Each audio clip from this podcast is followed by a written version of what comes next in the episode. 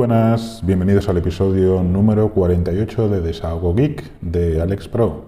Hoy es miércoles 22 de febrero del 2023 y el Bitcoin vale 22.256 euros. Bueno, hoy os vengo a hablar sobre el, el, nuevo portátil que me he comprado hace pues algo unas seis, hace un mes y medio, un poquito menos eh, llevaba tiempo ya detrás de, uno que me aparecía de vez en cuando en, un canal de chollos de Telegram, que era el Chewy HeroBook Pro de 14 pulgadas.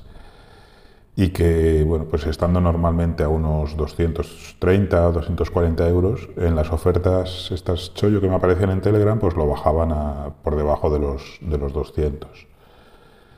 En esto que en la noche del 9 al 10 de enero, y es que yo suelo picar en las ofertas a esas horas eh, por la noche, pues me aparece en el canal este de Telegram eh, una oferta de un portátil muy parecido a, este que estaba más o menos yo siguiendo, pero esta vez eh, al increíble precio de 176,69 euros.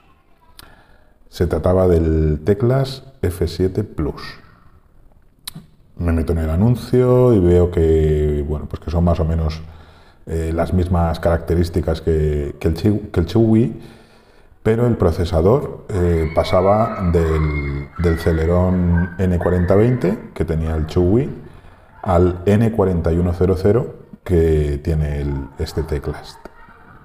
Y pienso, bueno, pues que teniendo un número más alto del número de procesador, pues que será mejor. Y bueno, lo hice un vistazo así por encima, busqué una comparativa en internet y veo que el, primero, el, del Chewy, tenía dos núcleos y que este tenía cuatro. Pues, eh, así que ya me convenció del todo y, pensé que era, que era mejor.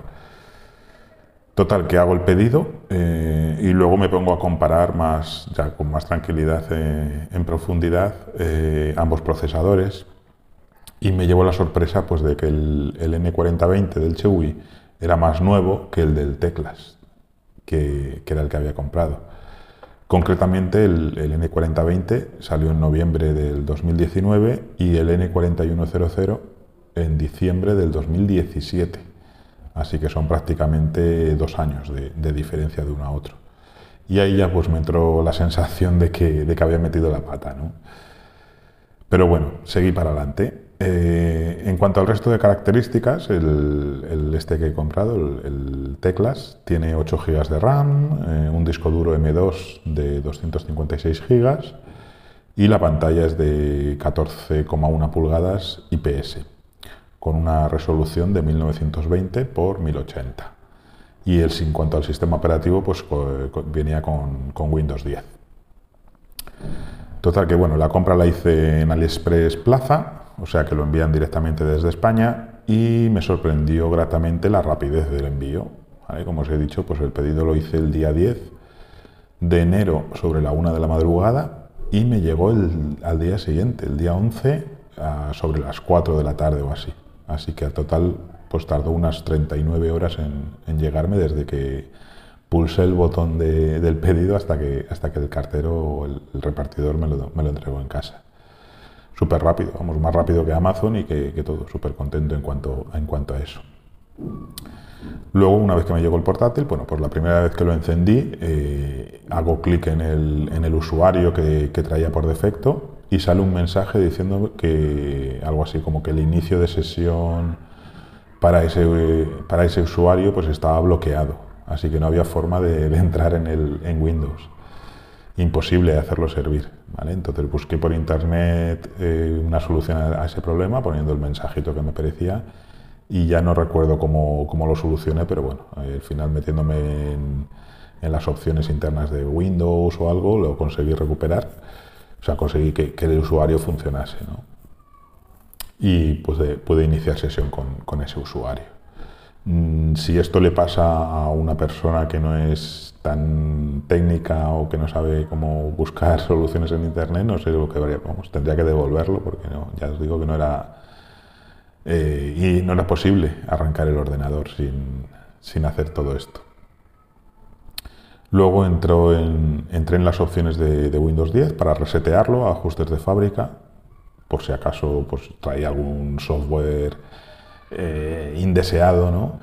Y tardó, recuerdo que tardó un montón en, resetearse, ¿vale? En borrar todo el disco y reinstalar el sistema.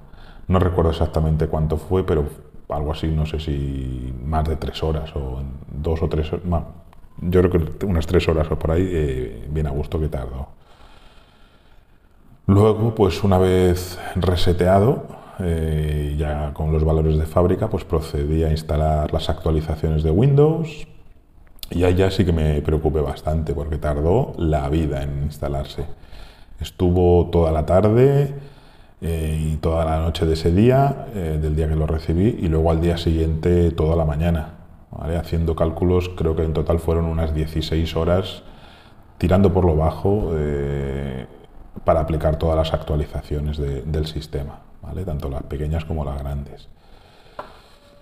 Y bueno, ya te digo, Mm, esa lentitud a la hora de actualizar y tal ya me daba miedo y dije, uff, esto, el procesador no me va a dar lo que, lo que yo necesito. Pero no, una vez que, ya eh, el equipo se puso al día y, estaba actualizado, pues ya funcionaba con, total fluidez. Ahí ya pues empecé a respirar tranquilo y, me convencí de que, era una buena compra.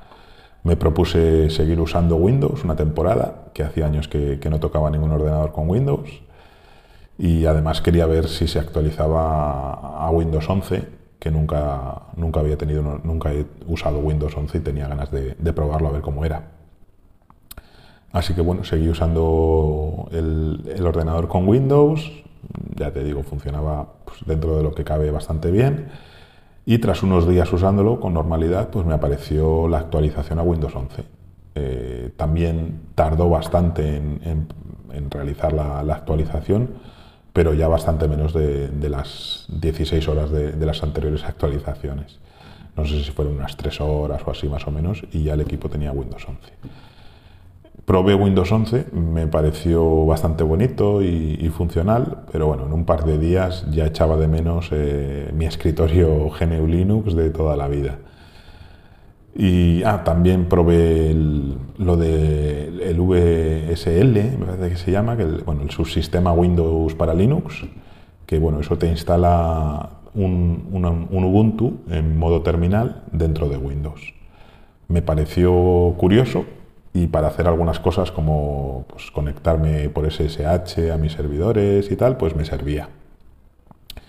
Antes había probado algún programita para conectar por SSH para Windows, como PuTTY y Mova, Extern, pero me daba problemas para conectar usando las claves eh, privadas de los servidores de Oracle Cloud para conectarme a la Raspberry Pi eh, sí que lo podía hacer sin problema, pero con las claves estas de, Oracle Cloud no, no, era posible conectarme, daba un error y no, era, no, se conectaba.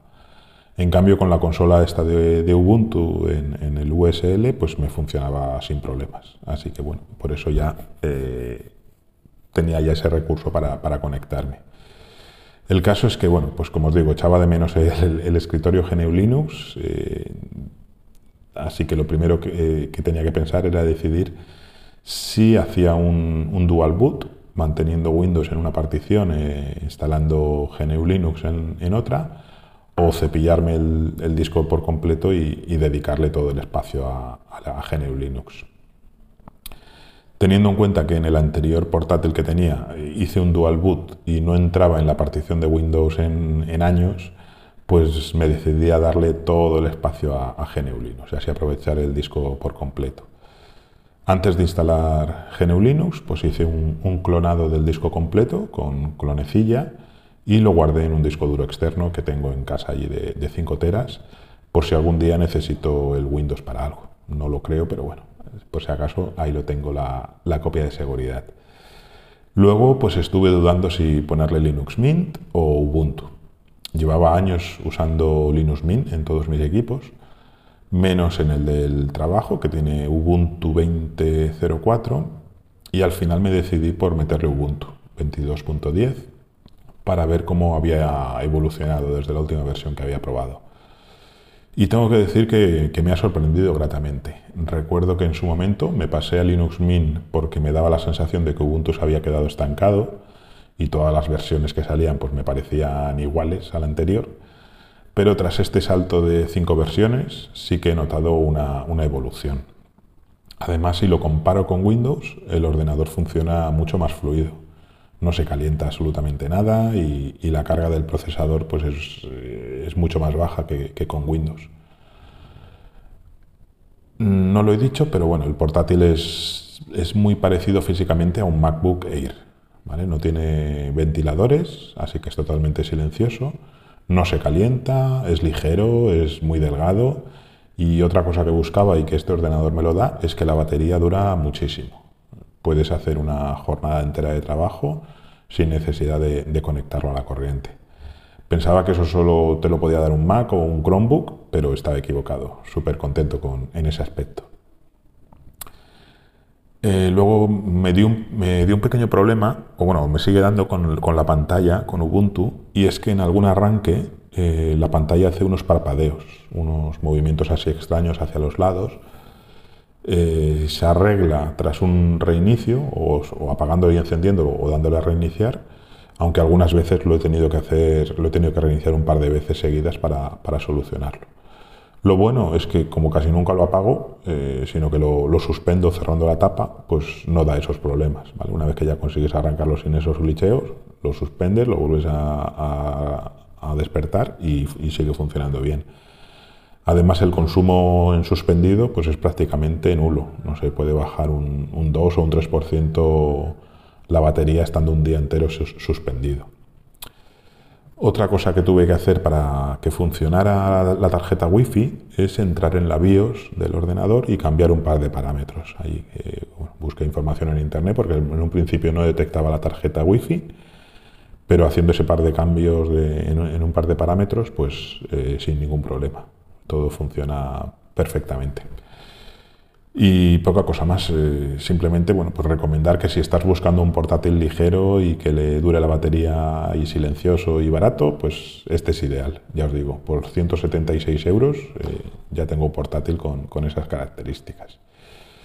Ah, y otra, otra cosa curiosa es que en el anuncio de, de AliExpress que salía, eh, me, salía un vídeo que se veía en un momento del vídeo se veía el teclado iluminado. Y yo cuando lo recibí pues no veía luz en el teclado por ningún lado. Y bueno, pensaba que era pues un pequeño engaño publicitario y, tampoco es que me resultara imprescindible.